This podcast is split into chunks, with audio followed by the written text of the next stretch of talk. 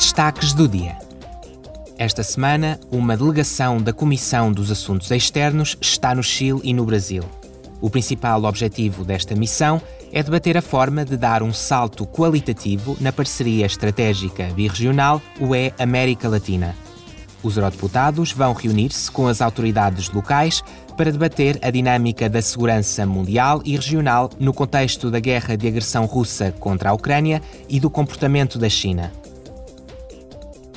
Na última sessão plenária, o Parlamento aprovou a proposta sobre a sua composição. O objetivo é adicionar 11 lugares para um total de 716 antes das eleições europeias de junho de 2024. Cabe agora ao Conselho Europeu adotar uma decisão por unanimidade que exigirá depois a aprovação do Parlamento. Em Estrasburgo, os eurodeputados apelaram à adoção de novas regras para evitar a exploração de estagiários em toda a UE.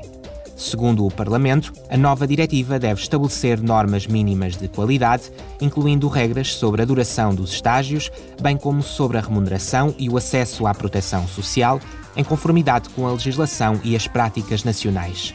Um recente inquérito Eurobarómetro revelou que 4 em cada 5 jovens fizeram pelo menos um estágio.